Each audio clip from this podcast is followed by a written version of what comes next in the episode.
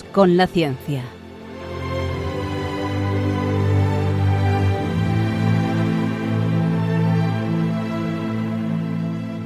Dirigido por Javier Ángel Ramírez.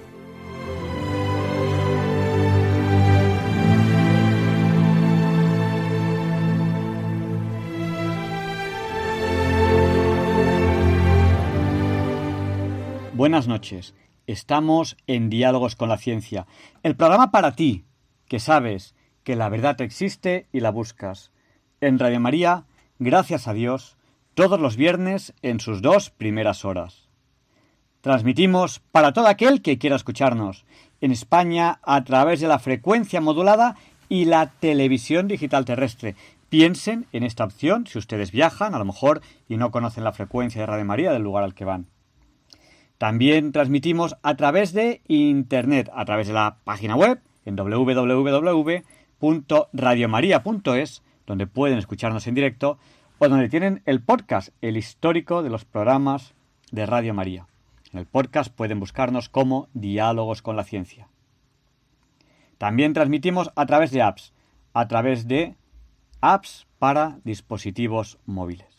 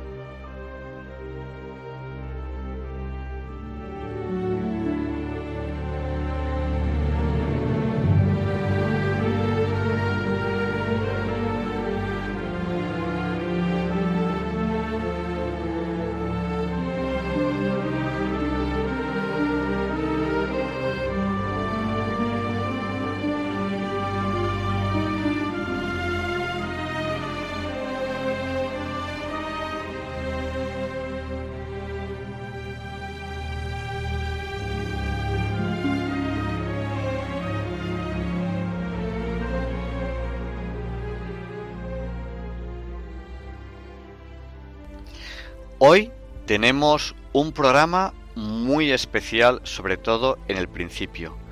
Queremos dedicar este programa a los niños. Sí, sí, a los niños.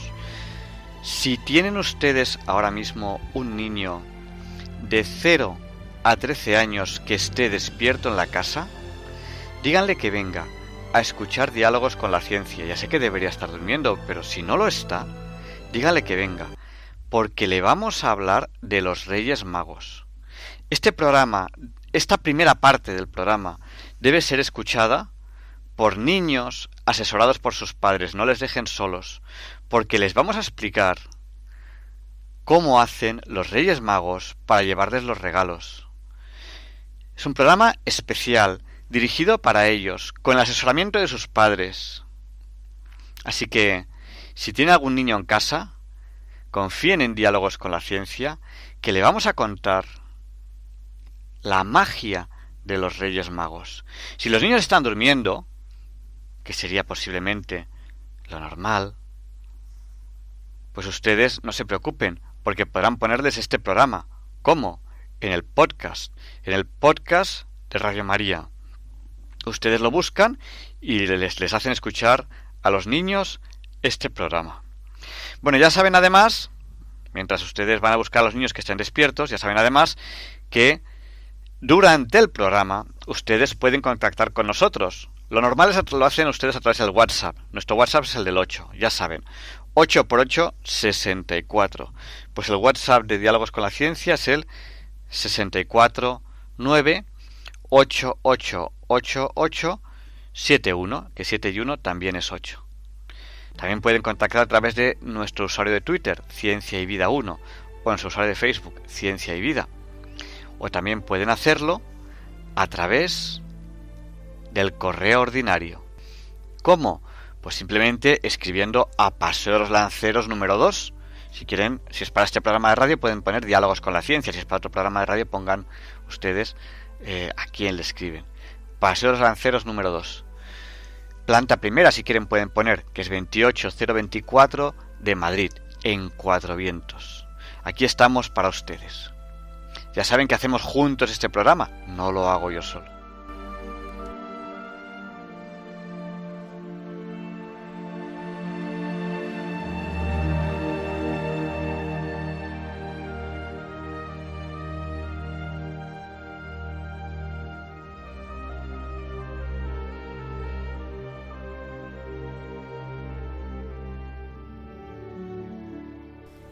La verdad no es una idea o una ideología, no es algo abstracto como quieren hacernos creer los manipuladores, es algo real y concreto. Con este convencimiento claro empezamos este programa de esta noche. Luchamos contra la crisis de la razón, razón y verdad perseguidas a principios del siglo XXI por la mentira, el relativismo y las ideologías.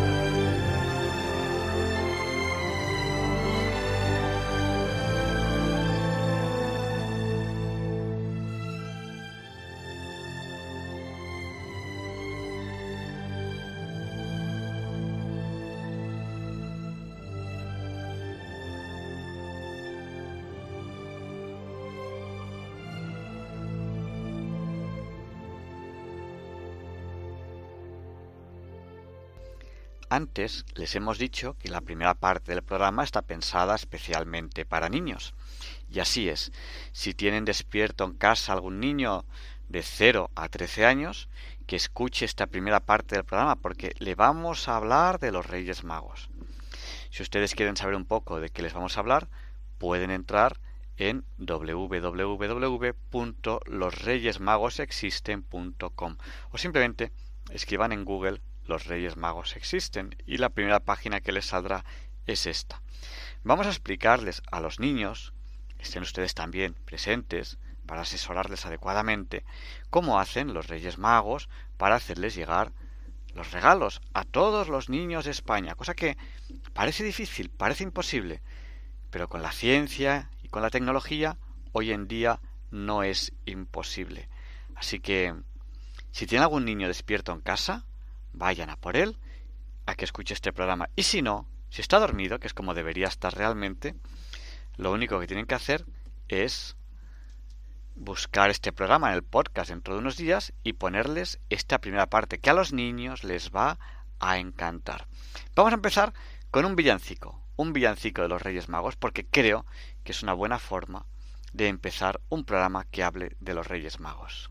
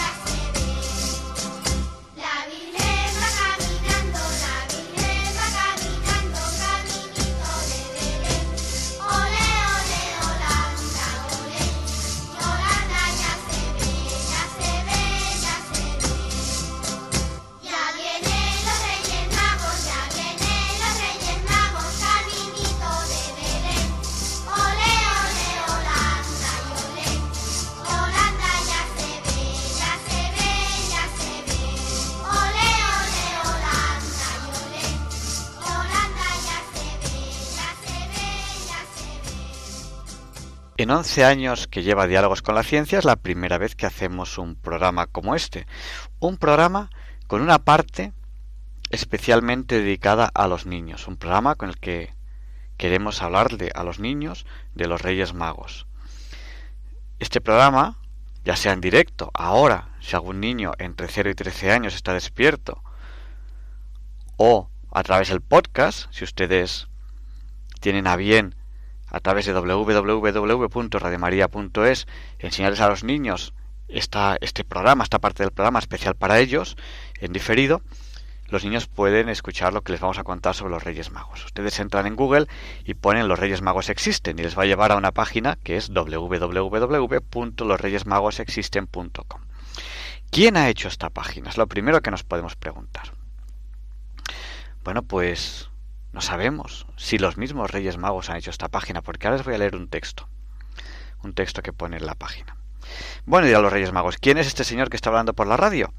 Bueno, pues para su información me llamo Javier Ángel Ramírez Masferrer, soy profesor en una universidad y gracias a Dios, gracias a ustedes y gracias a Radio María, pues llevo ya 11 años en este programa, en este programa que se llama Diálogos con la Ciencia, desde el 7 de agosto de 2007. Yo les decía que es posible que www.losreyesmagosexisten.com es posible que sea una página que hagan los mismos Reyes Magos. ¿Por qué? Porque en la cabecera, en la parte de arriba, pone algo así. Pone, en esta época en la que vivimos rodeados por las falsas noticias y la posverdad, no es de extrañar que algunos se cuestionen nuestra existencia. Pero en esta web te mostramos por primera vez todas las claves de que somos tan reales como tú. Voy a empezar poniéndoles el audio de un vídeo muy interesante que pueden ponerles a los niños. Es un vídeo de un programa de televisión que se hizo en la cadena 4 y en la que se habla simplemente de cómo es la Noche de Reyes.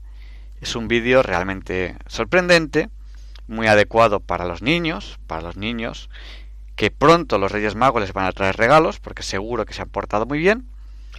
Y es un vídeo en el que explica cómo en Madrid, la policía de Madrid se encarga de que los regalos de los Reyes Magos lleguen a destino de manera segura, segura para los regalos y segura para los reyes. Les voy a poner el audio, pero les recomiendo que entren en esa página web, losreyesmagosexisten.com, aprieten el enlace de la Noche de Reyes como nunca la habían visto y llegarán a este vídeo que es muy bonito para los niños. Este programa deben escucharlo los niños con asesoramiento de sus padres, porque es un tema muy interesante para ellos. Este, este vídeo fue grabado el año pasado, no sé si recuerdan el año pasado, 2017, la noche de los Reyes Magos 2017, que llovía. Bueno, pues este vídeo fue grabado esa noche. Quédense con nosotros, no encontrarán un programa más variado en el dial y escuchen el audio de este vídeo. Pónganselo a sus hijos. Pese a la lluvia de anoche, el reparto de regalos no se frena. Pero ¿cómo se hace? Entramos en la sala del 091 de la policía. Aquí reciben todas las alertas de los movimientos extraños durante esta mágica noche se reciben numerosas llamadas, sobre todo de niños intranquilos que les cuesta conciliar el sueño. Acabamos de recibir una llamada de un niño que se llama Alejandro, el cual dice que está escuchando voces en la terraza de su casa. Hemos mandado una patrulla para allá y nada, simplemente se ha comprobado que eran los pajes. La normativa es clara, solo está autorizada la entrada en las viviendas de los Reyes Magos y sus pajes. La Policía Nacional esta misma noche colabora con los Reyes Magos de Oriente dándoles protección y seguridad. Pero ¿qué está sucediendo ahora mismo en esta noche de Reyes en las calles? La mejor forma de saberlo es de patrulla, con la policía. Los Reyes Magos van con sus pajes muy deprisa para que les dé tiempo a, entregar todos los regalos. Z145 para 140 cambio. Adelante, 140, dígame. Ah, acabamos de interceptar saliendo de una urbanización. Nos asegura que está de servicio logístico con los Reyes Magos. ¿Va plenamente identificado? Un momento. Recibido. Sí, parece que está, está todo en orden. Bien, pues lo dejamos continuar, que tiene mucho trabajo esta noche. De hecho, somos testigos de esta increíble imagen. Pajes en plena acción. Este gráfico mide en España los movimientos de mercancías en la noche de Reyes. Multiplican con creces la suma de todas las grandes cadenas de distribución. Incluso anoche con lluvia. Entramos dentro de la central de alarma de una empresa de seguridad para saber qué está sucediendo ahora dentro de las viviendas. Recibimos saltos de los volumétricos, pero lo tenemos todo controlado porque sabemos que es, eh, son los Reyes Magos. Sí, tenemos pruebas, acompáñame. Son sus majestades en primera línea volcándose en la entrega de regalos. Todo para que esta noche acabase con un misión cumplida. Estamos en Diálogos con la Ciencia en Radio María, en este programa especial pensado para, para los niños, para que para que escuchen los niños con asesoramiento de sus padres, en el cual estamos explicando pues muchas cosas, cómo hacen los Reyes Magos para que lleguen los regalos a casa. Bueno, una, una pregunta que se pueden hacer muchos niños y que aquí vamos a intentar aclararles en diálogos con la ciencia es cómo hacen los Reyes Magos para que lleguen regalos a todos los niños, por lo menos a todos los niños de España. Bueno, eh, una de las cosas que, que se preguntan los niños es, ¿llegan a todo el mundo? Bueno, pues voy a leer directamente este, este escrito que está en www.losreyesmagosexisten.com, en el cual los mismos Reyes Magos explican lo siguiente. Explican nuestra tradición que se genera, bueno, que se, perdón, voy a volver a empezar, cosas del directo. Nuestra tradición que se remonta de generación en generación a través de la herencia de un riquísimo patrimonio. Pero este no llegaría si tuviésemos que estar en todos los puntos del planeta. Como ves, aquí te comentamos la verdad. Reconocemos las cosas como son. Nuestras riquezas son limitadas. Por eso tenemos nuestra área de influencia. Sí, Santa Claus prioriza los países anglosajones. El área latina es nuestro. Y luego nos van a enseñar, antes les voy a explicar otras cosas, unas imágenes captadas por la Policía de México, que es el, área, junto con España, donde los Reyes Magos fundamentalmente trabajan. Antes de eso, antes de, ponerles esas, esas, imágenes que ustedes no van a poder ver a través de la radio, pero sí que van a poder escuchar el audio, el audio de las imágenes, igual que hemos hecho con el anterior vídeo, que es un vídeo en el cual pues se veía cómo la policía ayuda, ayuda a los Reyes Magos en, en, su reparto, la policía de Madrid en concreto. Es un vídeo de cuatro. Si alguien se lo ha perdido, pues puede entrar en www.losreyesmagosexisten.com y verlo. Antes de eso, antes de ponerles el audio de este vídeo en el que la policía de México capta imágenes inéditas de los Reyes Magos, pues vamos a, a hablarles de cómo hacen los Reyes Magos para hacer llegar los regalos a todos los niños. Bueno, pues en, la, en esta web, en esta web que les estamos comentando, Dicen, si hoy nos asombra la eficacia de las grandes empresas de distribución, que no podemos decir de la alianza de tres monarcas que fueron pioneros en la entrega de regalos a gran escala hace dos mil años. Y pone, nosotros siempre hemos sido prime para todos. ¿Qué quiere decir eso? Bueno, pues, ¿cómo se hace la distribución, la distribución de Reyes Magos? En esta web pone lo siguiente. ¿Esperabas a los camellos? Los tiempos han cambiado. Nos habrás visto en desfiles con nuestros camellos, vestidos lujosos, etc. Sin embargo, no siempre la distribución de regalos la hacemos así vestidos. Sería un poco incómodo. Los reyes magos de Oriente y su ejército de pajes necesitamos de ayuda. A, su majestades, a sus majestades los reyes magos les hace un poco de gracia cuando algunos admiran la capacidad logística de las empresas de comercio electrónico. Ahora está chupado. Hay todo tipo de transporte.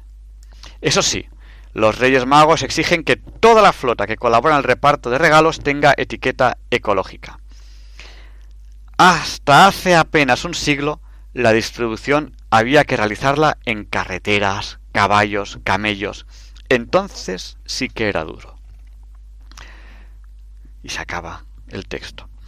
Bueno, esta es una parte especial de Diálogos con la Ciencia dedicada a los niños de 0 a 13 años, fundamentalmente, que pueden escuchar esta parte del programa asesoradas por sus padres, pueden hacerlo en directo ahora mismo a través de la radio si están despiertos y si no, pues en el podcast de Diálogos con la Ciencia en www.radiomaria.es van a, podcast, buscan diálogos con la ciencia y escuchan el podcast de este programa. incluso pueden bajar el, programa entero, bájenselo a su ordenador y se lo ponen a, a sus niños.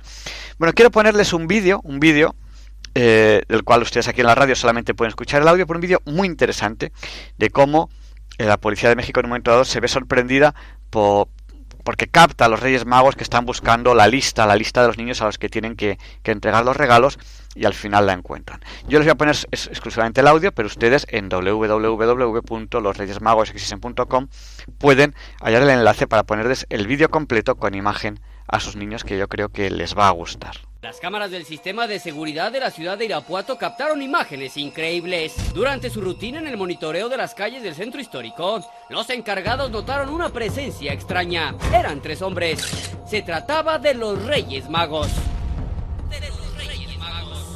Salieron de la zona de los portales, muy cerca de la catedral. Caminaron hacia las fuentes danzarinas. Los operadores no lo podían creer. Inmediatamente todos los sistemas se activaron. Sabían que estaban en la búsqueda de la carta que apareció en el cubilete. Caminaron entre los locales, platicaban con algunas personas. Un sujeto les hace una seña, se han detenido con él y le señala un lugar. Le señala un lugar ¿eh? Buscan la lista que les permitirá llegar a los hogares de los niños de México. Y después de caminar por varias calles la encontraron, pues fue colocada en el arbolito de Navidad. Luis Armando de la Madrid, Azteca Noticias. Estamos en Diálogos con la Ciencia, en Radio María, en este programa especial eh, para los niños que deben escuchar acompañados por sus padres, ahora en directo, si alguno está despierto, algún niño entre 0 y 13 años, y si no, pues a través del podcast en www en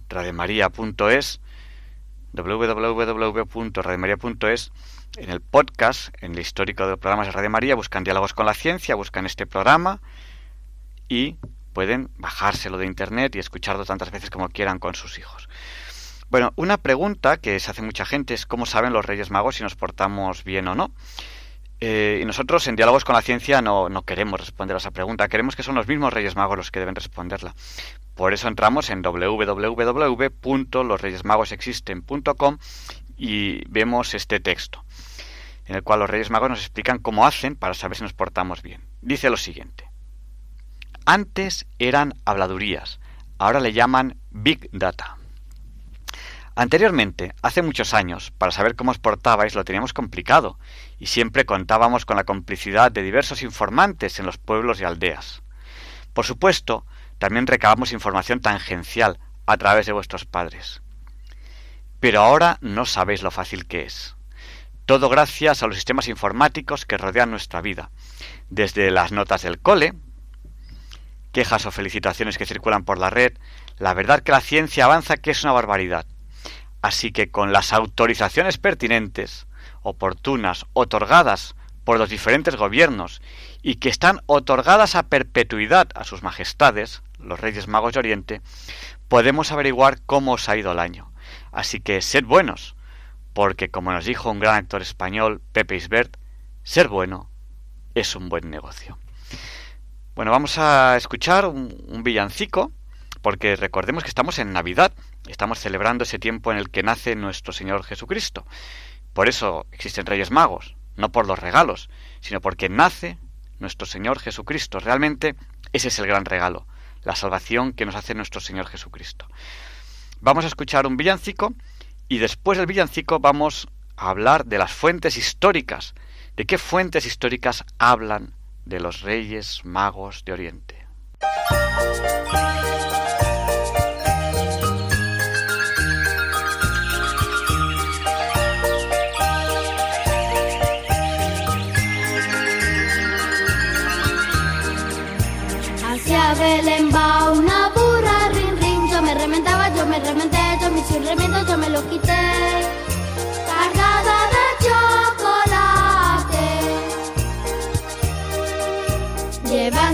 chocolate rin rin. Yo me remendaba, yo me remendé, yo me hice remiendo, yo me lo quité.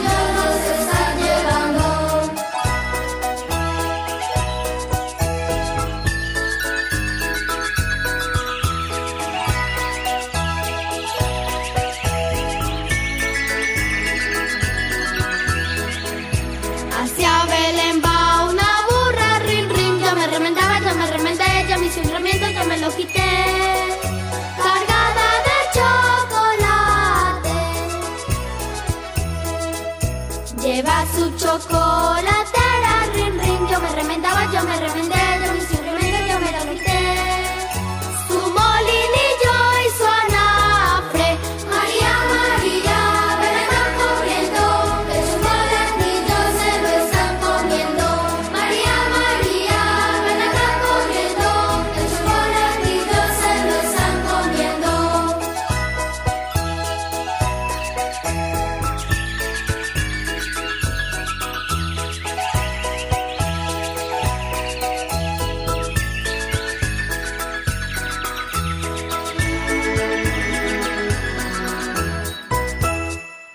Estamos en Diálogos con la Ciencia en Radio María, en este programa especial que hacemos para los niños, para que escuchen ya sea en directo o a través del podcast acompañados por sus padres. En él hablamos de los Reyes Magos. En este programa especial les intentamos explicar a los niños cómo hacen los Reyes Magos para que todos los niños de España tengan sus regalos. Eh, estamos siendo lo más fidedignos posibles a, esta web www.losreyesmagosexisten.com. Hemos escuchado el audio de un vídeo de cómo la policía se encarga, la policía de Madrid se encarga de que sean realmente los Reyes Magos los que entran a las casas, no sea otra persona, por supuesto, que lo cual sería un gravísimo problema. Eh, también hemos escuchado otro, otro audio de, otro vídeo eh, en el cual pues eh, la policía de México capta, bueno, no, uno- unos sistemas de seguridad de México captan a los Reyes Magos. Ahora vamos a ver las fuentes históricas de los Reyes Magos. Vamos a ver distintas fuentes históricas. Empezaremos por, la, por las Sagradas Escrituras, por la Biblia, y luego vamos a ver muchas, muchas otras fuentes históricas que hablan de, los Reyes Magos. ¿no? Eh, para la Biblia vamos a empezar con el Evangelio. Bueno, vamos a hablar eh, del Evangelio según San Mateo capítulo 2 versículos del 1 al 12. Que dice lo siguiente. Dice, cuando Jesús nació en Belén de Judea, en días del rey Herodes, vinieron del oriente a Jerusalén unos magos, diciendo, ¿Dónde está el rey de los judíos que ha nacido? Porque su estrella hemos visto en el oriente y venimos a adorarle. Oyendo esto, el rey Herodes se turbó, y toda Jerusalén con él, y convocados todos los principales sacerdotes y los escribas del pueblo, le preguntó dónde había de nacer el Cristo. ¿Sabéis, sabéis, niños, que la palabra Cristo es el Salvador? Ellos le dijeron, en Belén de Judea, porque así está escrito por el profeta, y tú, Belén, de la tierra de Judá, no eres la más pequeña entre los príncipes de Judá, porque de ti saldrá un guiador, que apacentará a mi pueblo Israel. Entonces Herodes, llamando en secreto a los magos, indagó de ellos diligentemente el tiempo de la aparición de la estrella, y enviándolos a Belén dijo, Id allá y averiguad con diligencia acerca del niño, y cuando lo halléis, hacedmelo saber, para que yo también vaya y lo adore. Ellos, habiendo oído al rey, se fueron, y aquí la estrella que habían visto en el oriente iba delante de ellos, hasta que, llegando, se detuvo donde estaba el niño, y al ver la estrella se regocijaron con muy grande gozo. Y al entrar en la casa vieron al niño con su madre María, postrándose lo adoraron, y abriendo sus tesoros le ofrecieron presentes, oro, incienso y mirra. Pero siendo avisados por revelación en sueños que no volviesen a Herodes, regresaron a su tierra por otro camino. Bueno, niños, hay muchos textos históricos que hablan de, los Reyes Magos. Voy a mencionar algunos de ellos, ¿no? En la página web www.losreyesmagosexisten.com habla, por ejemplo, del Códice de Roga, de Roda, perdón, Crónicas Aldefonsi III. Y dice lo siguiente, es un texto escrito en esta página web por los propios Reyes Magos. Dice, ¿no es maravilloso? En la biblioteca de la Real Academia de la Historia de España, en Madrid, poseen un libro que se llama Códice de Roda, donde ya se recoge nuestra tradición. Si sois investigadores, se puede encontrar en la biblioteca, con la asignatura Código 78, data. Data del siglo X aproximadamente, y por el paso del tiempo tiene lagunas en el texto, que está incompleto y parcialmente mutilado.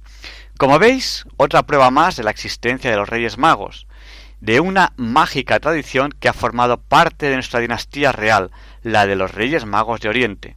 ¿Quién sabe si porque algunos les llevamos carbón en su infancia, ahora, cuando son mayores, nos quieren vilipendiar con fake news, falsas noticias sobre nuestra existencia?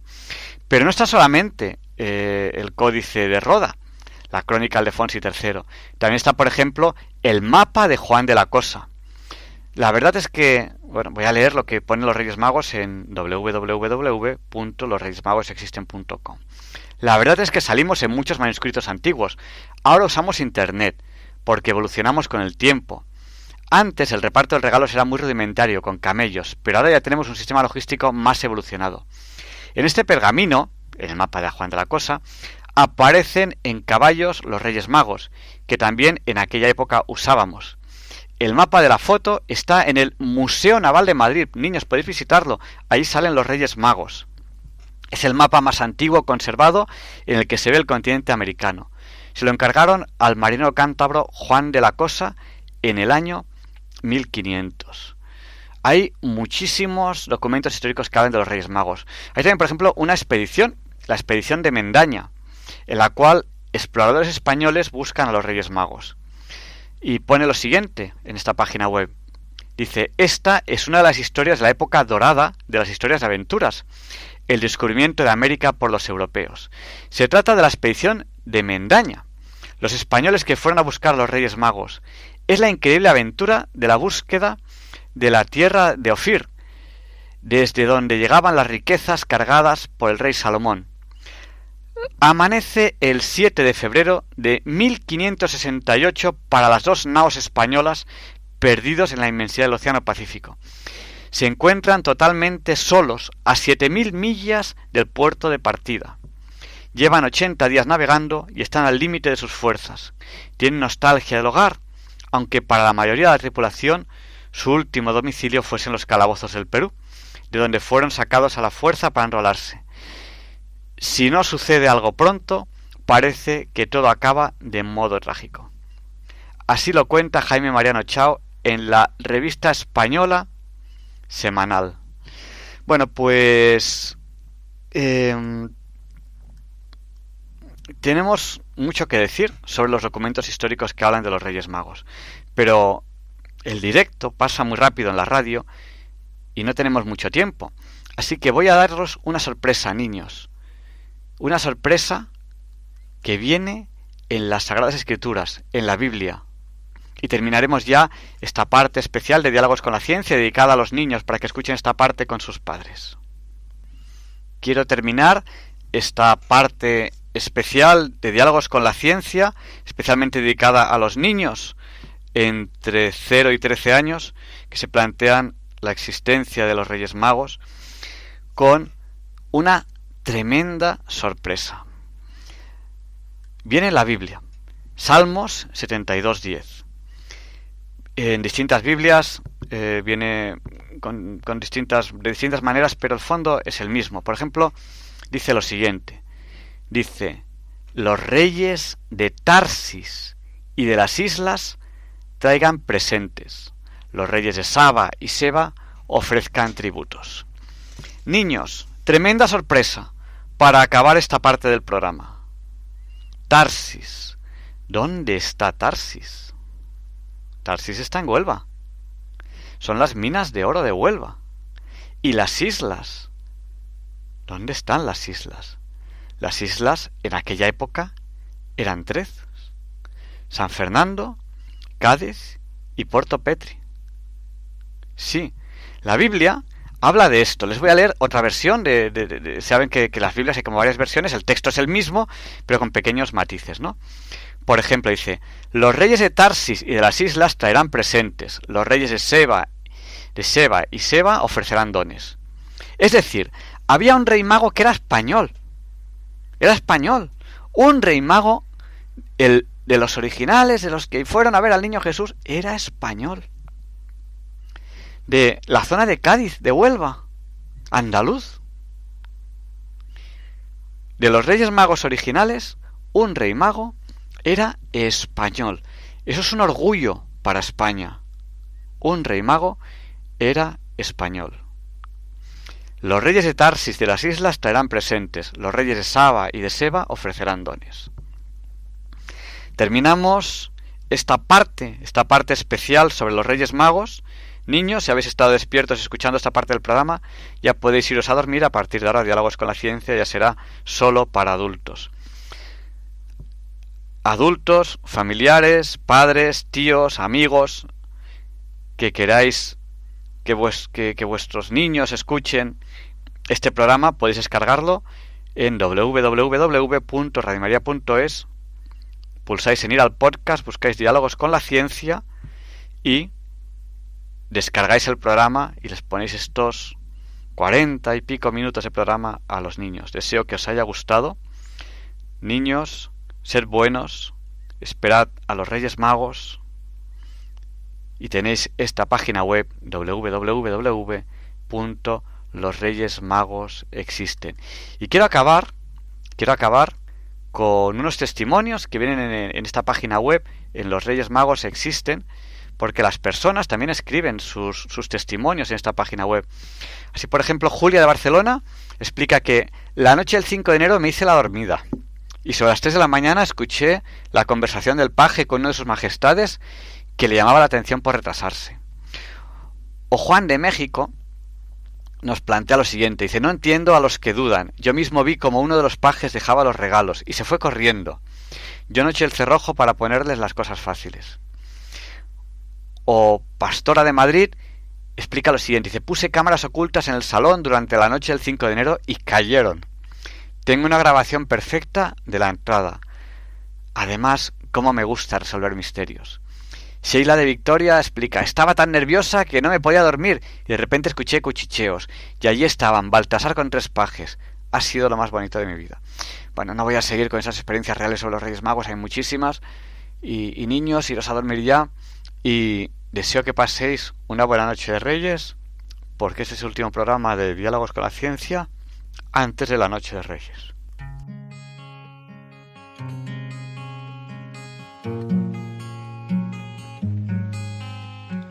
Navidad es Navidad, toda la tierra se alegra y se entristece la mar Marinero, ¿a dónde vas?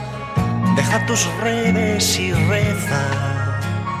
Mira la estrella pasar, marinero, marinero. Haz en tu barca un altar, marinero, marinero. Porque llegó Navidad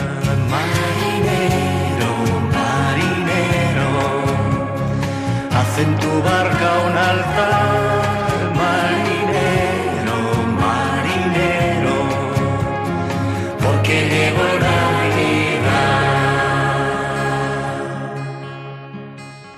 Noches blancas de hospital, deja del llanto esta noche, que el niño está por llegar. Caminante sin hogar Ven a mi casa esta noche, que mañana Dios dirá, caminante, caminante, deja tu alforja llena, caminante, caminante, porque llegó Navidad,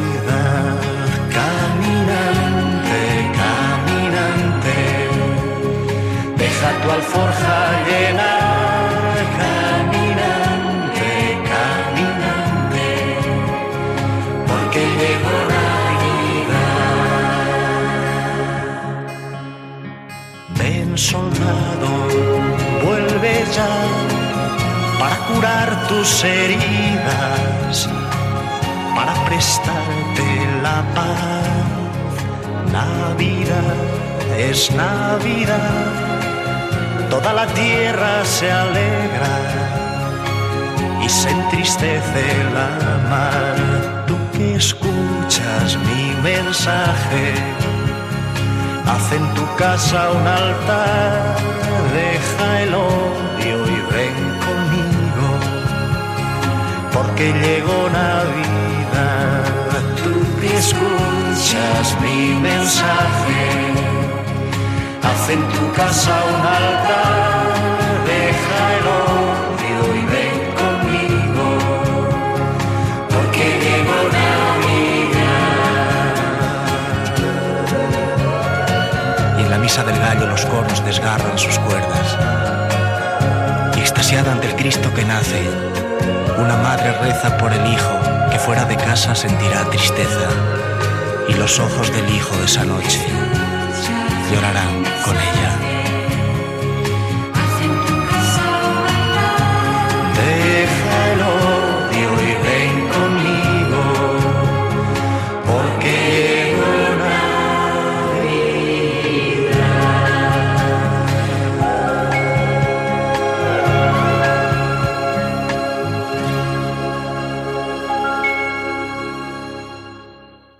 Continuación, Leonardo Daimiel Pérez de Madrid presenta la sección Pensar y Sentir.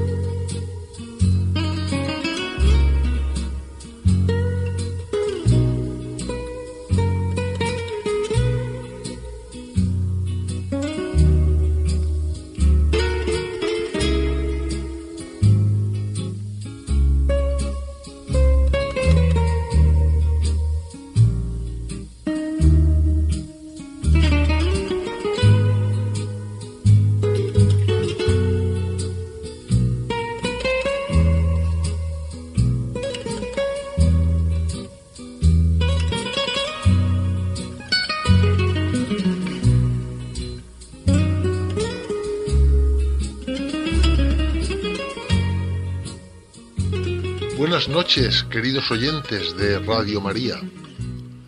Al empezar un nuevo año, solemos caer en la cuenta de cómo pasa el tiempo. La renovación de almanaques y calendarios que hacemos en estos días es un rito que, al menos a mí, nos hace reflexionar sobre el ritmo de galope con el que transcurren los días y los años que vamos viviendo. Hoy les traigo en Pensar y Sentir un texto de un escritor nacido en Uruguay de padres italianos. Algunos quizás recuerden que ya estuvo aquí en otro programa anterior. Mario Benedetti fue poeta, dramaturgo y periodista, artífice de una literatura bellísima. Es uno de los más grandes escritores hispanoamericanos y su extensa producción literaria incluye casi 100 libros, algunos de los cuales fueron traducidos a más de 20 idiomas. Falleció en 2009. Este año recién comenzado se cumple el décimo aniversario. Tenía casi 90 años de edad. El texto de Mario Benedetti que hoy voy a compartir con ustedes me parece una muy buena reflexión sobre la percepción que tenemos respecto al paso del tiempo. Es un texto muy breve, tan breve que creo que hoy va a resultar ser el más corto entre los casi 50 programas anteriores. El autor lo titula Pasatiempo. La primera vez que lo leí me pareció uno de los muchos bellos mensajes que Benedetti transmite en sus obras. Pero lo valoré mucho más cuando vi a una persona joven que se emocionaba profundamente al leerlo. Y le pedí que me lo enviara para recitarlo ante ustedes en Pensar y Sentir. En tan solo cuatro estrofas de cinco versos cada una, el autor logra resumir y resaltar las cuatro etapas fundamentales de la vida. Cada estrofa representa una determinada edad de las personas, edades que conocemos con los nombres de infancia, adolescencia, madurez y vejez. Y me parece magistral el paralelismo que Benedetti resalta en esas cuatro edades con la sola referencia a los mismos cuatro conceptos en cada una de ellas. Nuestra edad, la edad de los que son mayores que nosotros, el tamaño que percibimos del océano y la distancia que nos separa del final de la vida. Y basta de presentación. Paso a leerles ya el poema Pasatiempo de Mario Benedetti. Cuando éramos niños, los viejos tenían como treinta. Un charco era un océano. La muerte lisa y llana no existía. Luego, cuando muchachos, los viejos eran gente de cuarenta. Un estanque era océano. La muerte solamente una palabra. Y cuando nos casamos, los ancianos estaban en cincuenta. Un lago era un océano. La muerte era la muerte de los otros. Ahora, veteranos, ya le dimos alcance a la verdad. El océano es por fin el océano, pero la muerte empieza a ser la nuestra.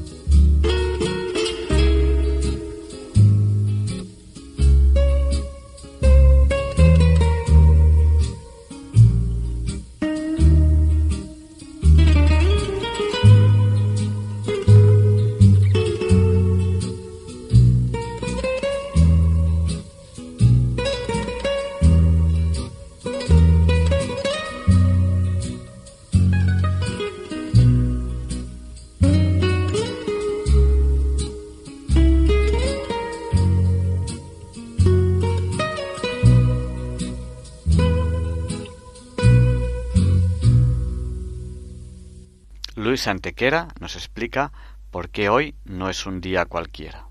It's a lovely day today, and whatever you've got to do, I'd be so happy to be doing it with you.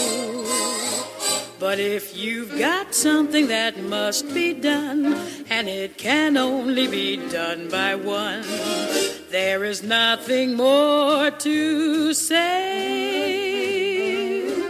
Except it's a lovely day for saying it's a lovely day.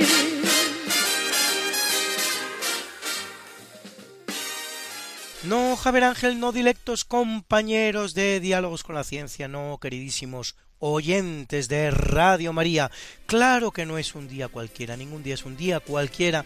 Y este 4 de enero que nos disponemos a comenzar hoy tampoco, porque en fecha tal, pero del año 275, es elegido Eutiquiano, vigésimo séptimo Papa de la Iglesia Católica, que, tras reinar ocho años, morirá, según la tradición, mártir, como tantos de sus predecesores y algunos de sus sucesores.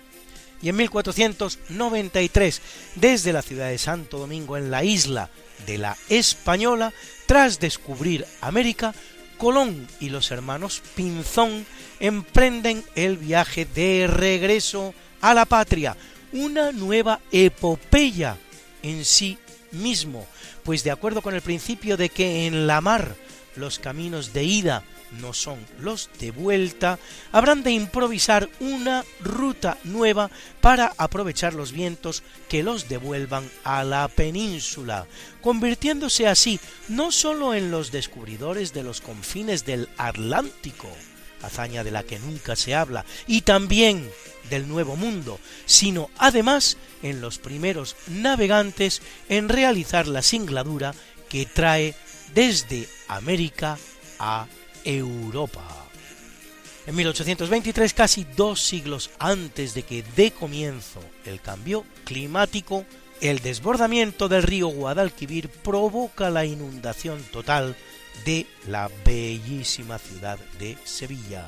Y en 1857, la que era ya la primera línea ferroviaria española y unía las ciudades catalanas de Barcelona y Mataró, se ve ampliada con el tramo que une Mataró y Arenys de Mar.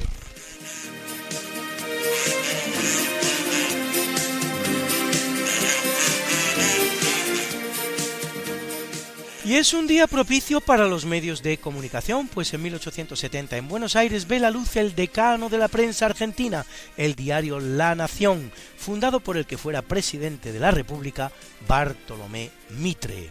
Doce años después hace lo propio el diario gallego La Voz de Galicia y en 1947 nace en Alemania el semanario Der Spiegel, El Espejo.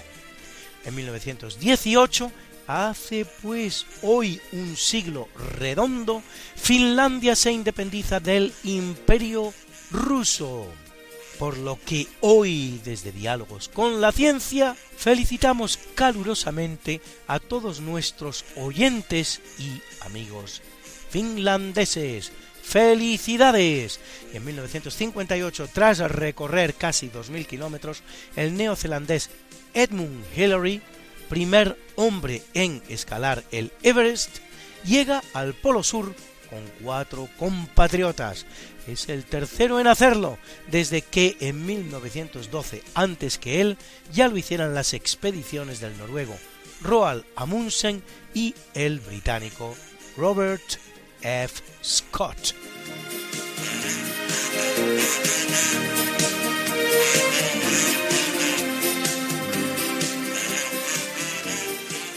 Y en 1977 se promulga la octava ley fundamental del movimiento, el régimen que gobierna España desde la guerra civil. Es la llamada Ley para la Reforma Política, que trae la democracia a nuestro país e inicia el período histórico conocido como la transición. En 1995 científicos del CERN anuncian la obtención de nueve átomos de antihidrógeno, formado por un antiprotón y un positón, con las mismas propiedades del hidrógeno, pero con las cargas eléctricas invertidas, primer logro en la conquista de la antimateria. En 1999, 11 países de la Unión Europea, que representan casi 300 millones de habitantes, lanzan una moneda única con el fin de facilitar el comercio entre ellos e incrementar así el crecimiento económico. La moneda será una realidad palpable en los bolsillos de los ciudadanos europeos el 1 de enero de 2002.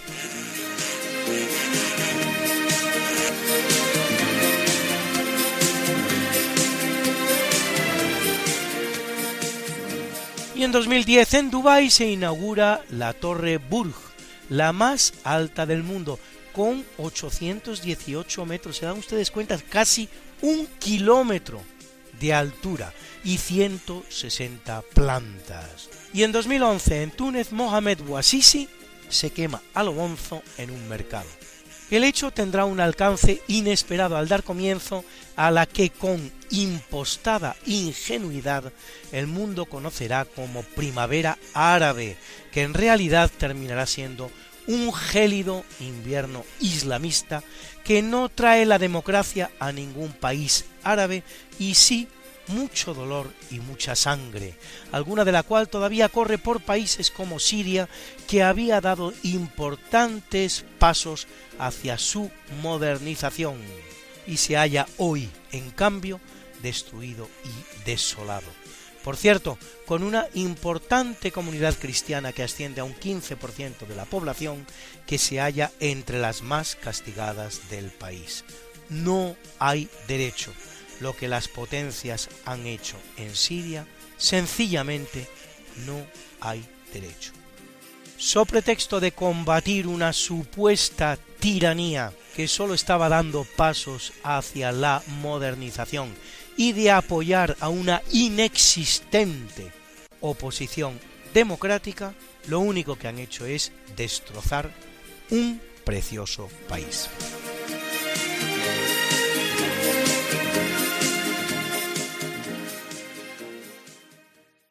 Bruna, Bruna, nació María y está en la cuna, nació de día, tendrá fortuna, bordará la madre su vestido largo y entrará a la fiesta con un traje blanco. Y será la reina cuando María cumpla 15 años. Te llamaremos Negra María, Negra María que abriste los ojos en. En el capítulo del natalicio nace en 1643 en Inglaterra Isaac Newton, físico, matemático y astrónomo inglés, autor de los Philosophiae Naturalis Principia Mathematica, donde describe la ley de la gravitación universal y establece las bases de la mecánica clásica mediante las leyes que llevan su nombre. Destaca también por sus trabajos sobre óptica, naturaleza de la luz y cálculo infinitesimal. Y en 1710 el italiano Giovanni Battista Pergolesi, compositor de óperas como Il Prigionier Superbo o L'Olimpiade. Particularmente conocido es este maravilloso Gloria in excelsis Deo que escuchan ustedes.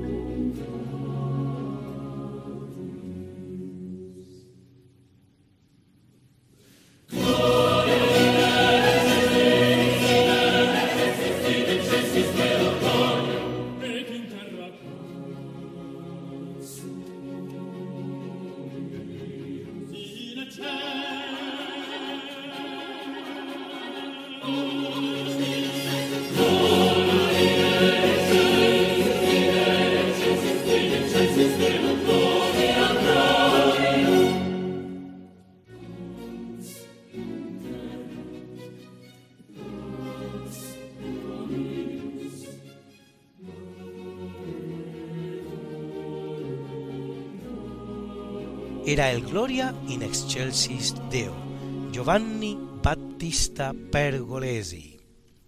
Y en 1809 nace en París Louis Braille, que ciego desde los tres años, inventa el sistema de lectura para invidentes basado en el tacto que lleva su nombre, el braille.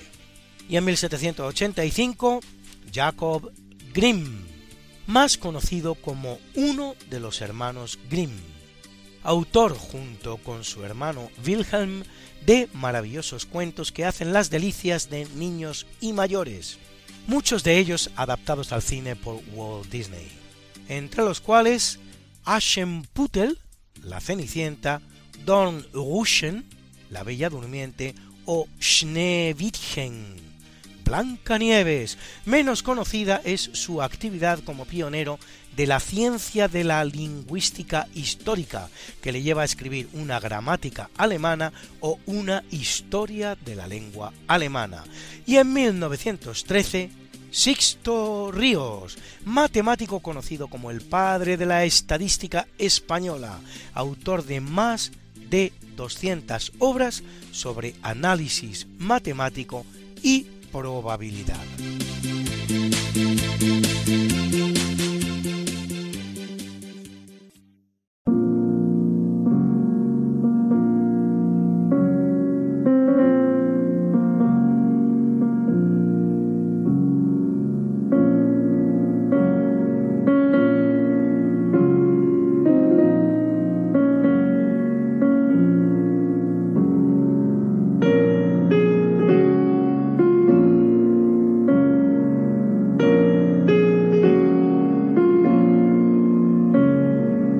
Capítulo del obituario muere en 1752 Gabriel Kramer, matemático suizo, autor de una memoria sobre las causas de la inclinación de las órbitas de los planetas y de la introducción al análisis de las curvas algebraicas, según los principios newtonianos.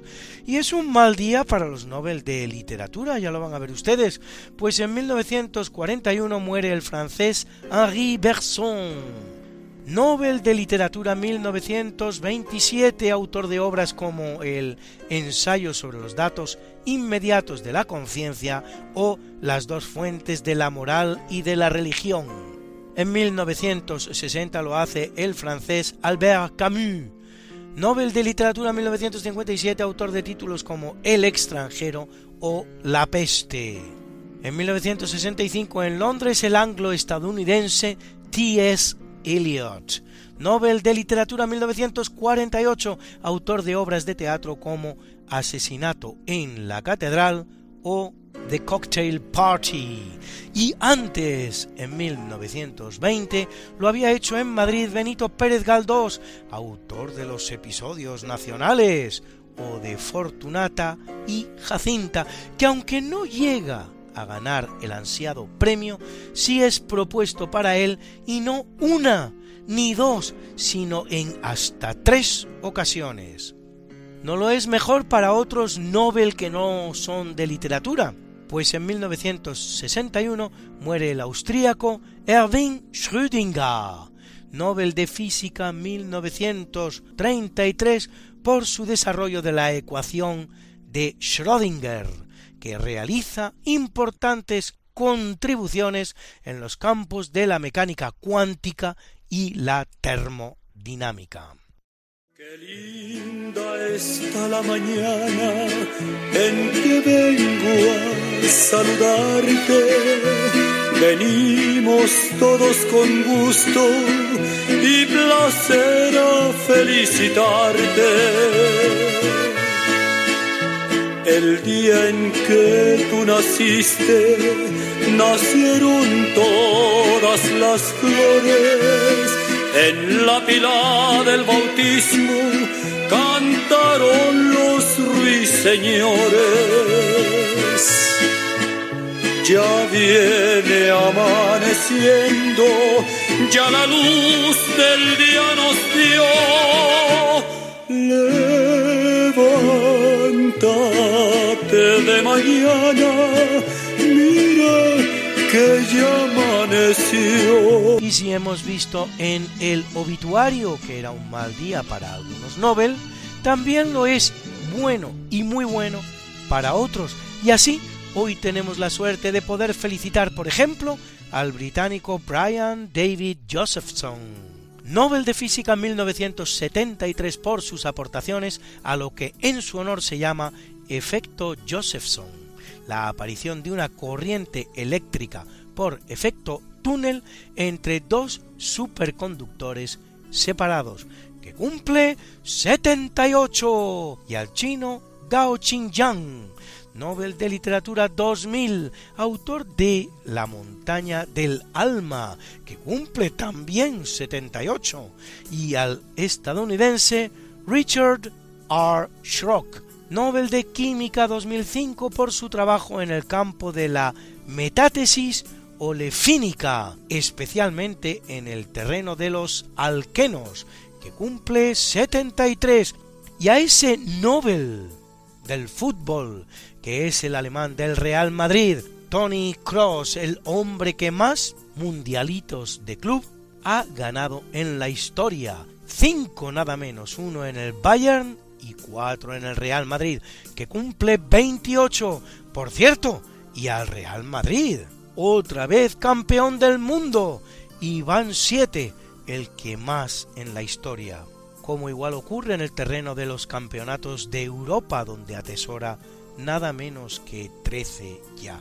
Siete más que su inmediato perseguidor, el Milan italiano, Y a muchas guapas también, así la británica Julia Ormond, protagonista de filmes como Leyendas de Pasión o Sabrina, que cumple 53 o aquella preciosa ayamontina María Isabel López. ¿Se acuerdan ustedes?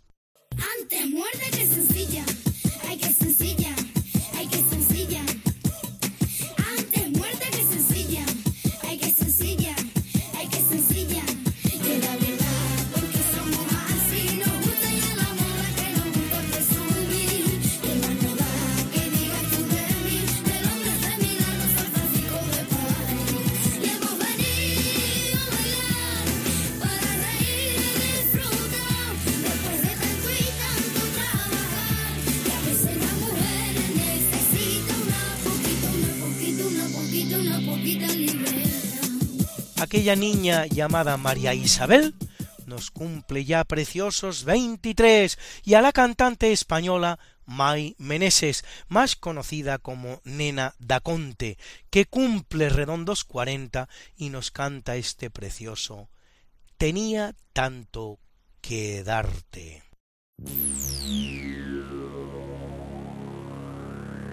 Prometo guardarte en el fondo de mi corazón.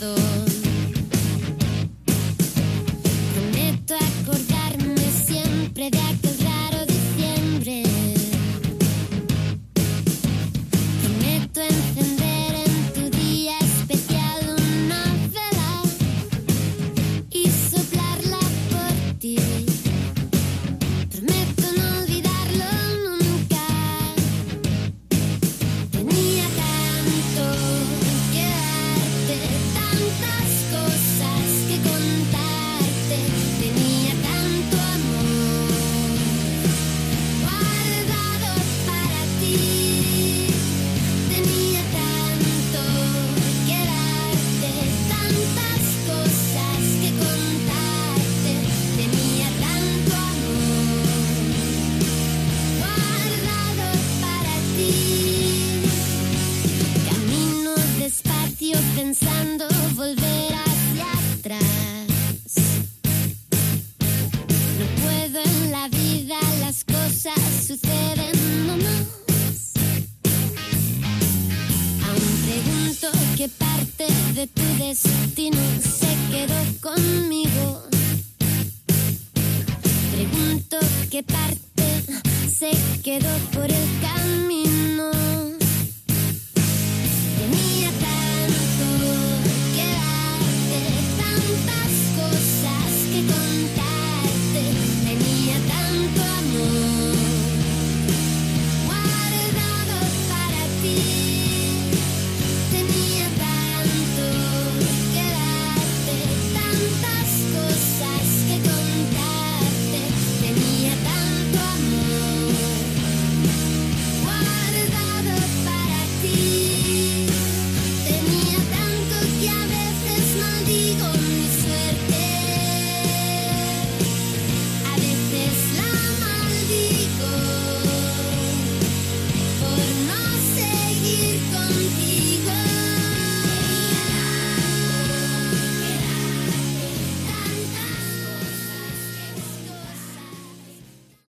Esta bonita canción, verdadero alegato a la vida, fue escrita, según se dice, cuando la cantante sufrió un aborto, versión que casa bien con su participación en numerosas marchas pro vida.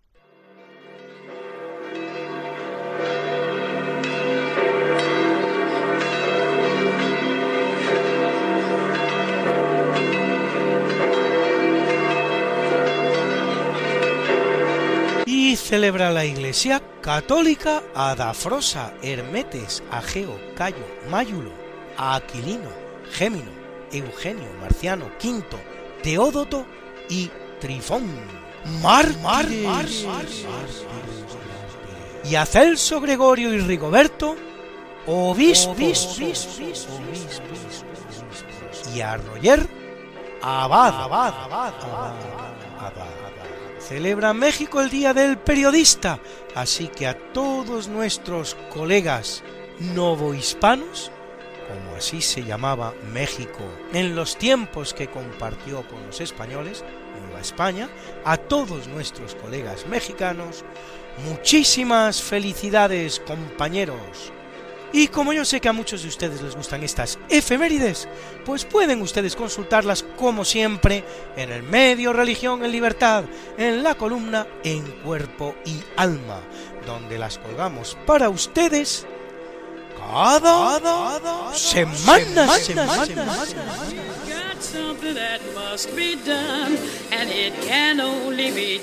got There is nothing more to say,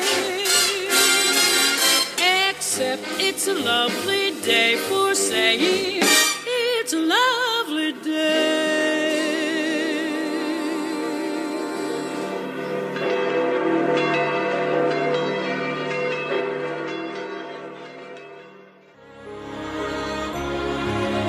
Estamos celebrando la Navidad desde el corazón de María. Ella nos muestra a Jesús, fruto bendito de su vientre y esperanza para el mundo. El corazón del cristiano entona el gloria con alegría e ilusión. El Salvador del mundo está entre nosotros.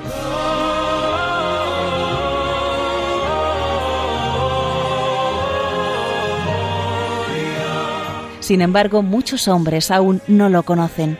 Por eso Radio María quiere anunciar esta buena noticia, como hicieron los pastores. Ayúdanos a llevar este mensaje de esperanza a través de la radio. Colabora.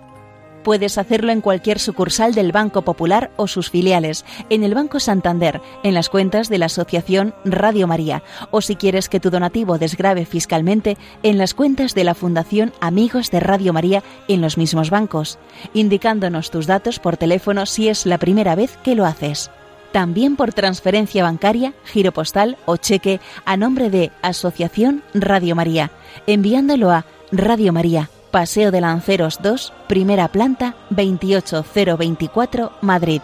O si lo prefieres, puedes llamar al 91 822 8010 y te facilitaremos todos los trámites.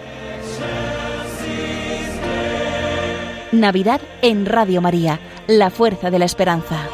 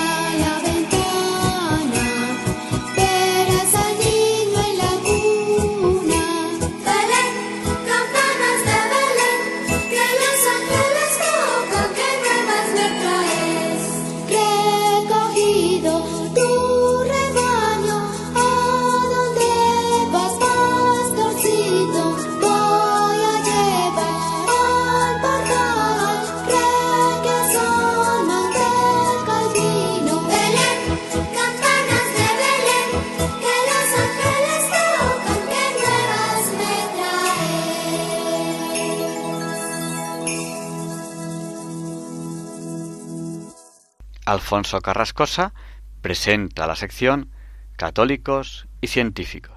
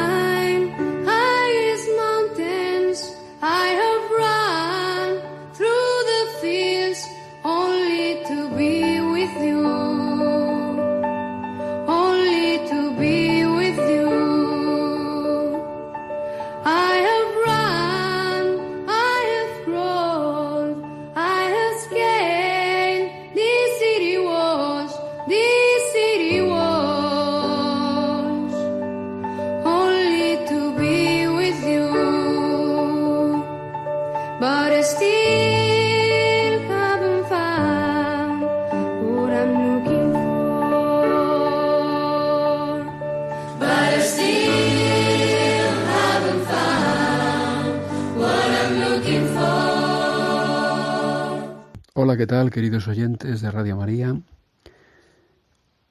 Hoy en Católicos y Científicos, feliz Navidad. Como no podía ser de otra manera, de todo corazón desearos que estéis eh, pasando una felicísima Navidad. Como se decía cuando yo era joven, que también lo he sido, felices Pascuas, felices Pascuas. Porque estamos celebrando la Pascua de Navidad. ¿eh? Una Pascua peculiar porque es la celebración del paso del Padre a este mundo de nuestro Señor Jesucristo. Dice la Escritura que el mismo que subió es el que primero bajó. Bajó. Que se hizo pequeño, que se hizo hombre. Uno igual a nosotros, el Emanuel, el Dios con nosotros. Y felicitaros la Navidad y eh, continuar diciéndoos que hay muchas cosas eh, en estas fiestas que tienen una relación directa con la ciencia. Más allá de la realidad del hecho de que el Hijo de Dios se hizo hombre.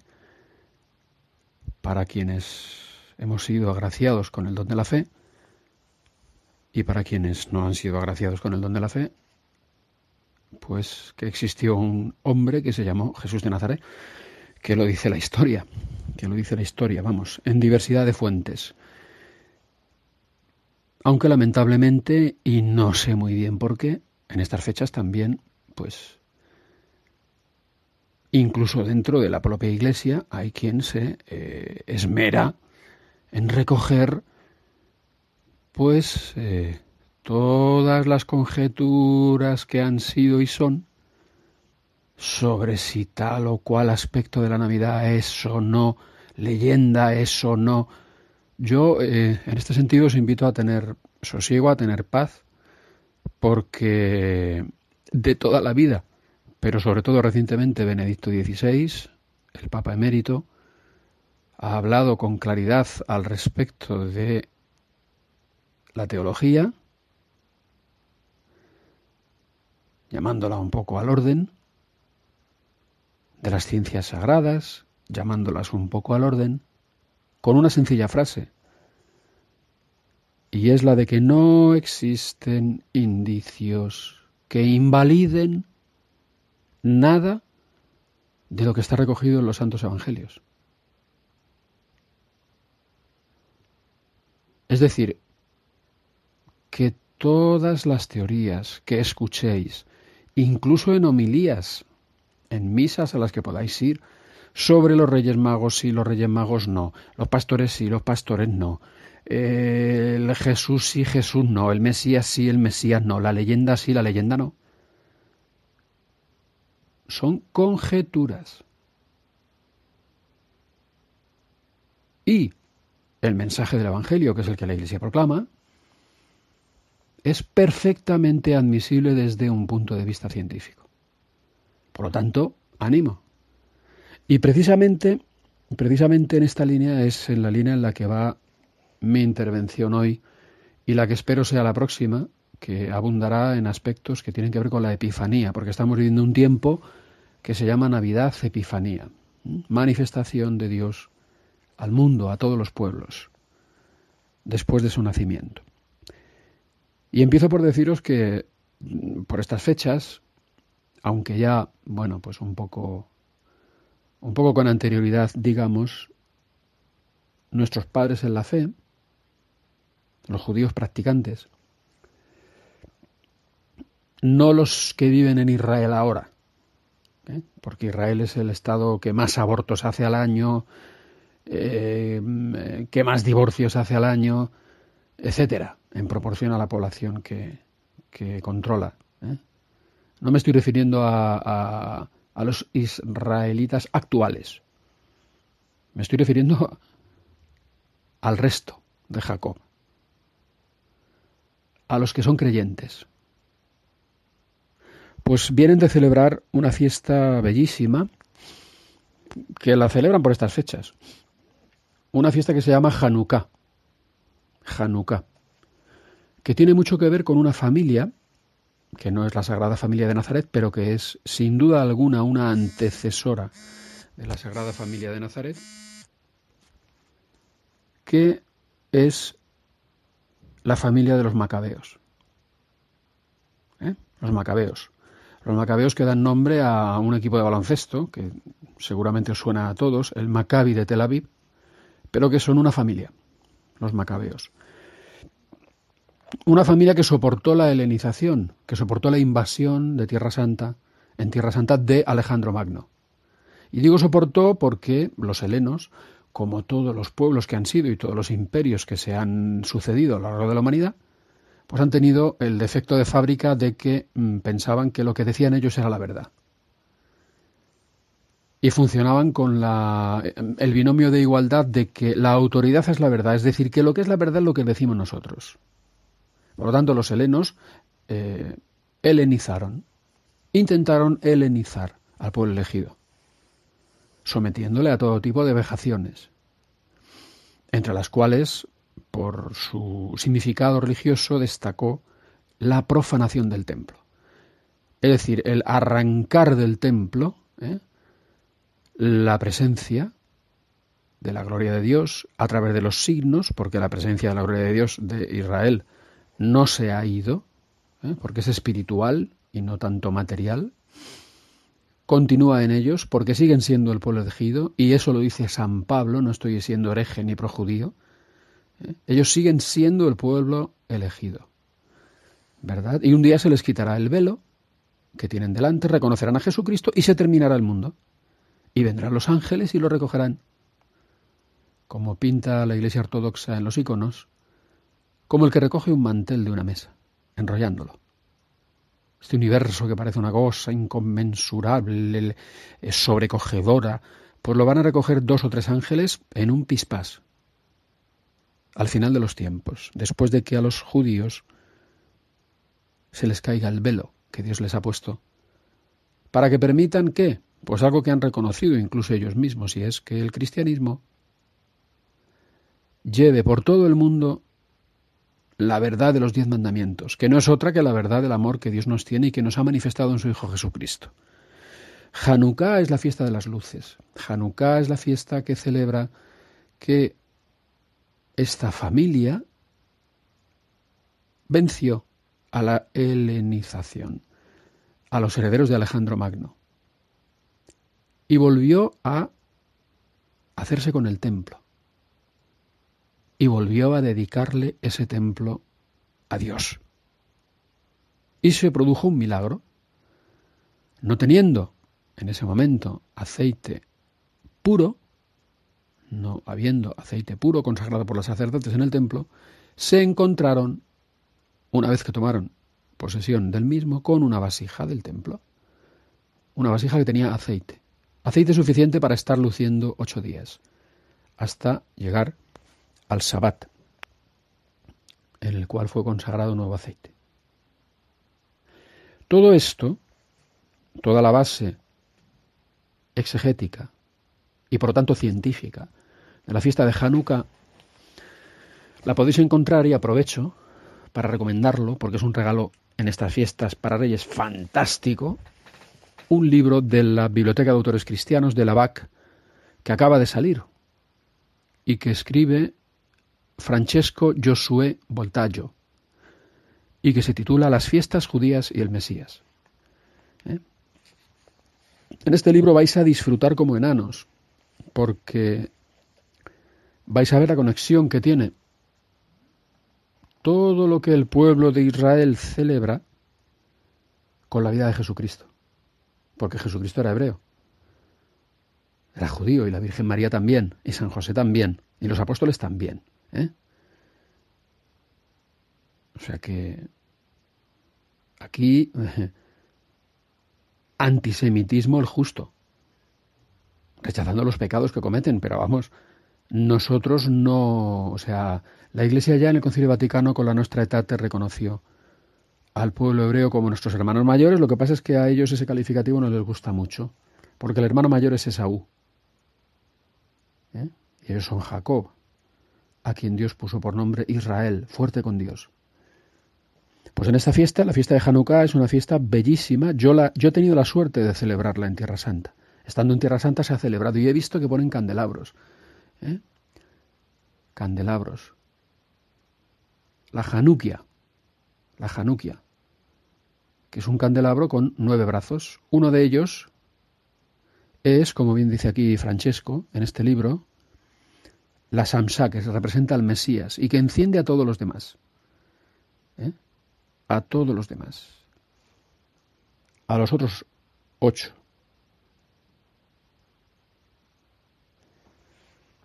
Porque en el templo de Jerusalén lo que había era la menorá, que es un candelabro de siete brazos, que hacía presente que Dios es luz, una luz que no se apaga, estaba siempre encendido.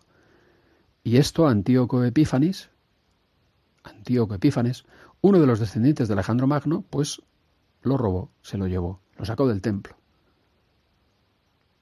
pensando pues que así iba a imponer él su religión. Pues no, Señor, no impuso su religión.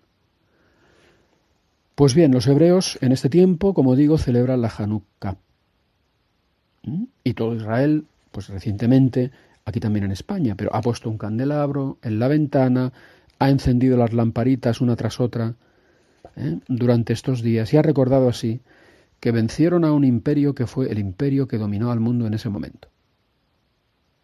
Una palabra, el libro de los macabeos, en la Biblia, de validez universal y eterna, que significa que por difícil que parezca, el cristianismo sobrevivirá a esta generación verdaderamente perversa, donde estamos viendo, en fin, cosas increíbles, ¿verdad? Para los que ya tenemos cierta edad, que no pensábamos que las íbamos a ver. Pero bueno, yo voy a lo que voy y es a contaros algo sobre las fechas navideñas. Porque se nos ha contado una película que no tiene nada que ver con la realidad y es la de que es que la Iglesia impuso estas fechas para celebrar el nacimiento de Cristo. Pues no. Esta fecha es la fecha del solsticio de invierno, es el momento en el cual del 23 al 25 de diciembre pues los días son más cortos y las noches son más largas y a partir de aquí empiezan a ser los días más largos y las noches más cortas.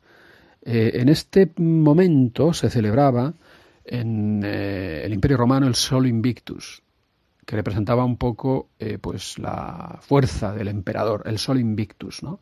que efectivamente pues los días que parecía que iban a ir disminuyendo y iba a ganar la noche, pues no, a partir de este tiempo, digo, cambia, cambia la situación y empieza los días a alargarse.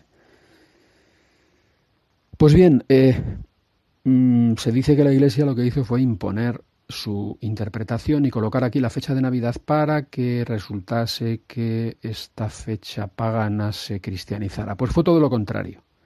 Esta fecha, eh, que era una fecha eh, que los primeros cristianos se encargaron de encontrar porque la buscaron, y que celebraba el nacimiento de Cristo en invierno, pues eh, era una fecha que los romanos supieron de ella e intentaron romanizar y declararon la fiesta del Sol Invictus para borrar la importancia que empezaba a cobrar la fecha de la Navidad que celebraban los cristianos. El 25 de diciembre, Y así fue realmente como ocurrió. ¿Eh? Una de las cosas que a la Iglesia se le achacan, que es que impuso esta fiesta. Pues no. Y además hay otra tradición que habla de esta fecha, que es la, tradición de el Benedictus. Eh, el Evangelio de San Lucas dice que Zacarías, el padre San Juan Bautista, entró en el templo a oficiar en el turno que le correspondía, el turno de Abdías.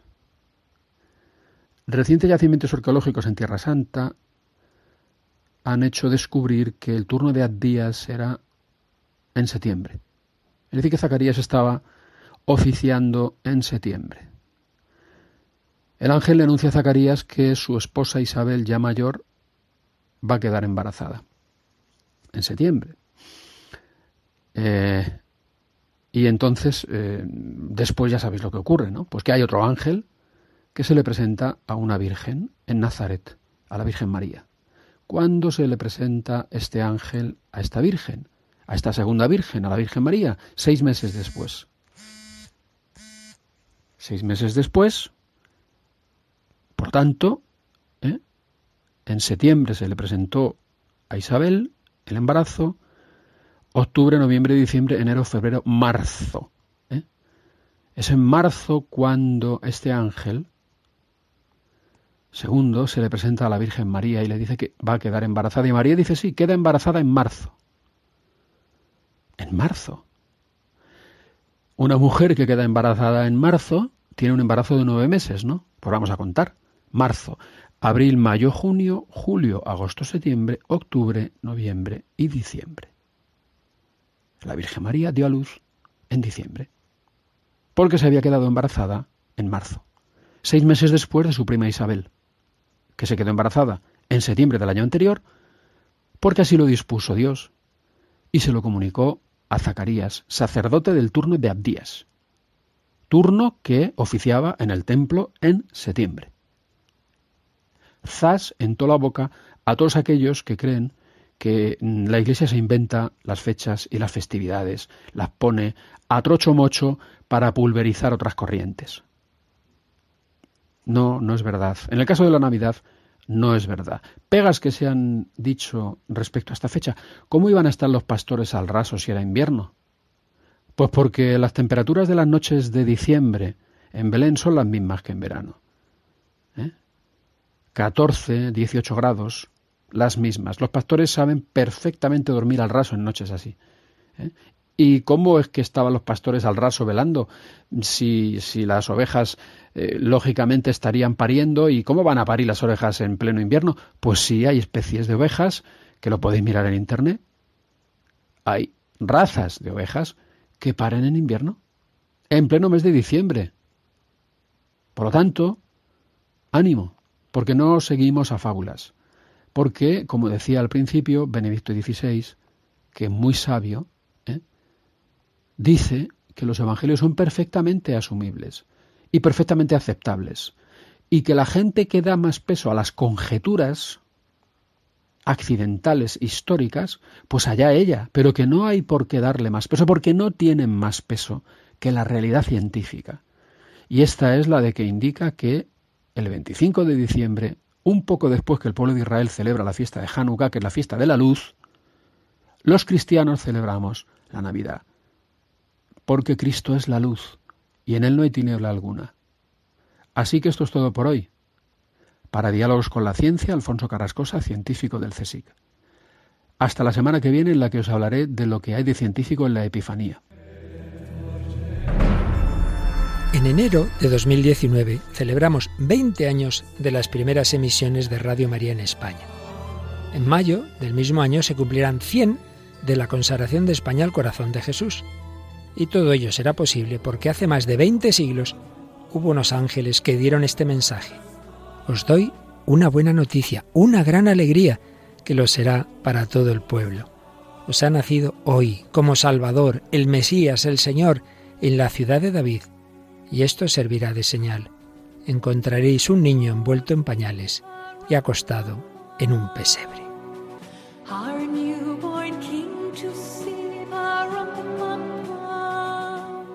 Es también la buena noticia que transmite Radio María, gracias a los que lo habéis hecho posible durante 20 años con vuestra oración, voluntariado y donativos. Esperamos seguir contando con vuestra ayuda en el futuro. Puedes informarte de cómo colaborar llamando al 91 822 8010 o entrando en nuestra página web radiomaria.es. Para seguir anunciando y deseando a todos una santa y feliz Navidad.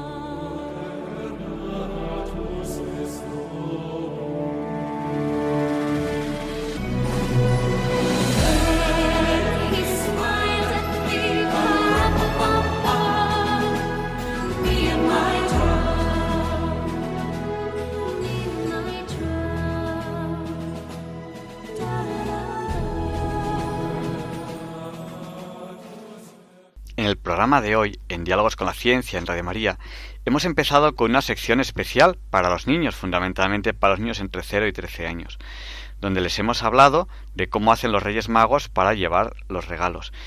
Es un, programa especial, un tema que no hemos tratado nunca en estos 11 años de Diálogos con la Ciencia, es la primera vez que lo tratamos. Creo que es muy interesante. Si usted es padre, familiar, el tío, algún amigo de algún niño y quiere explicarle cómo hacen los Reyes Magos para hacer llegar los regalos a los niños, esta es una sección, una parte especial que hemos hecho para ellos. Usted puede conseguirla a través del podcast de, Diálogos con la Ciencia. Entra en www.radiomaria.es, ir a podcast, busca Diálogos con la Ciencia, el programa de hoy y eh, puede descargarlo y así puede hacer que lo escuche cualquier niño. Eh, en esta sección especial les hemos remitido a una página web que es www.losreyesmagosexisten.com. Eh, además, a continuación, eh, Leonardo Daimiel Pérez de Madrid nos ha presentado la sección Pensar y Sentir. Después, Luis Antequera nos ha presentado la sección de efemérides Hoy no es un día cualquiera. Y a continuación, Alfonso Carrascosa, científico del CSIC, nos ha presentado la sección Católicos y Científicos. Espero que hayan disfrutado del programa de hoy.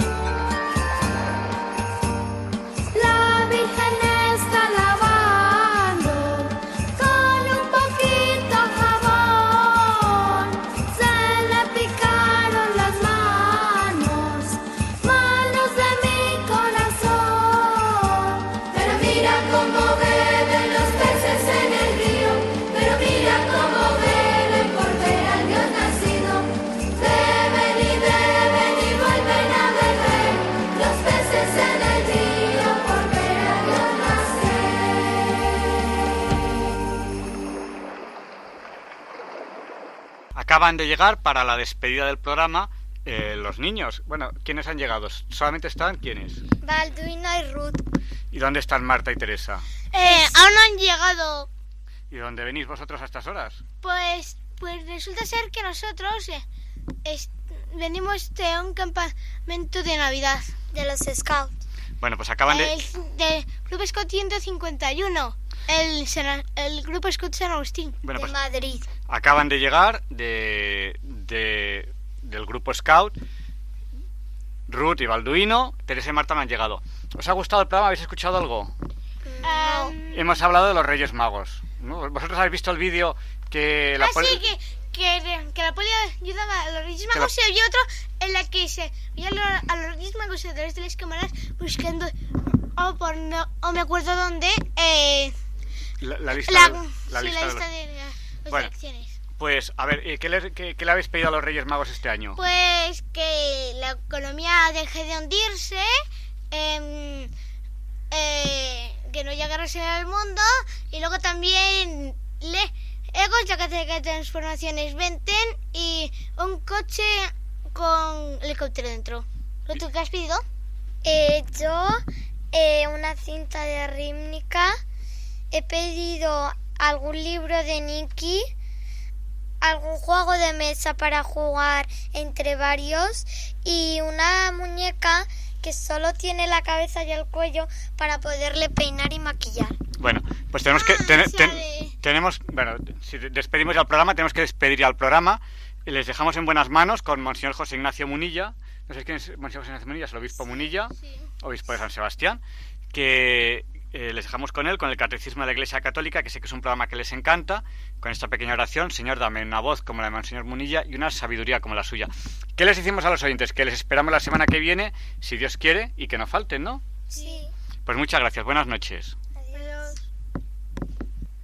Ah, y que no se me olvide, eh, le pedimos a Juan Pablo II, queremos empezar bien el año, que interceda por nosotros para que se nos libre del mal y que el año 2019 sea un año lleno de bienes para todos.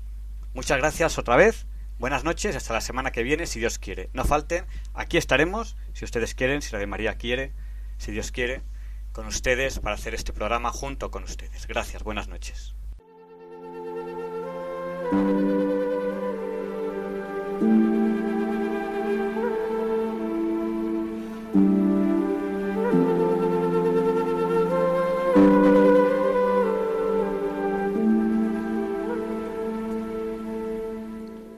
Y así concluye en Radio María el programa Diálogos con la Ciencia. Dirigido por Javier Ángel Ramírez.